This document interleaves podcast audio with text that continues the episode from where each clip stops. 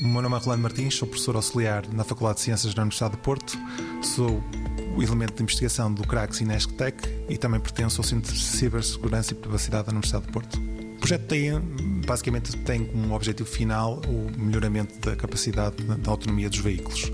Começamos, se olharmos para o que existe atualmente, tentamos puxar o, o nível de prontidão que existe a nível da, da autonomia, estamos num nível relativamente baixo que se baseia, por exemplo, se olharmos para, para, digamos, para a referência à Tesla, baseia-se muito em vídeo. O que nós estamos a fazer agora é abstrair mais tanto a parte do vídeo do sensor específico e tentar incorporar outros sensores, neste caso muito específico, que é mais centrado no LiDAR, mas também eh, radar e vídeo.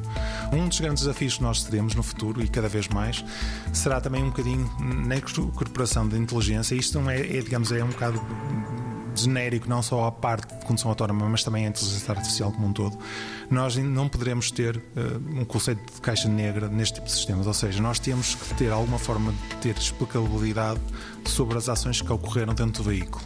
E infelizmente nós no futuro vamos ter que incorporar algum tipo de noção ética sobre estes sistemas, porque imaginemos que há um cenário onde a escolha é entre má e uma terrível, e no final do dia nós vamos ter que escolher pelo menos má. E isso vai ter que ser incorporado de alguma maneira.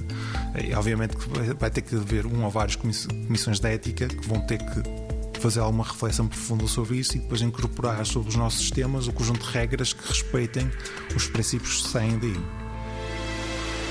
90 Segundos de Ciência é uma produção conjunta Antena 1, ITQB e FCSH da Universidade Nova de Lisboa, com o apoio da Nova Artis.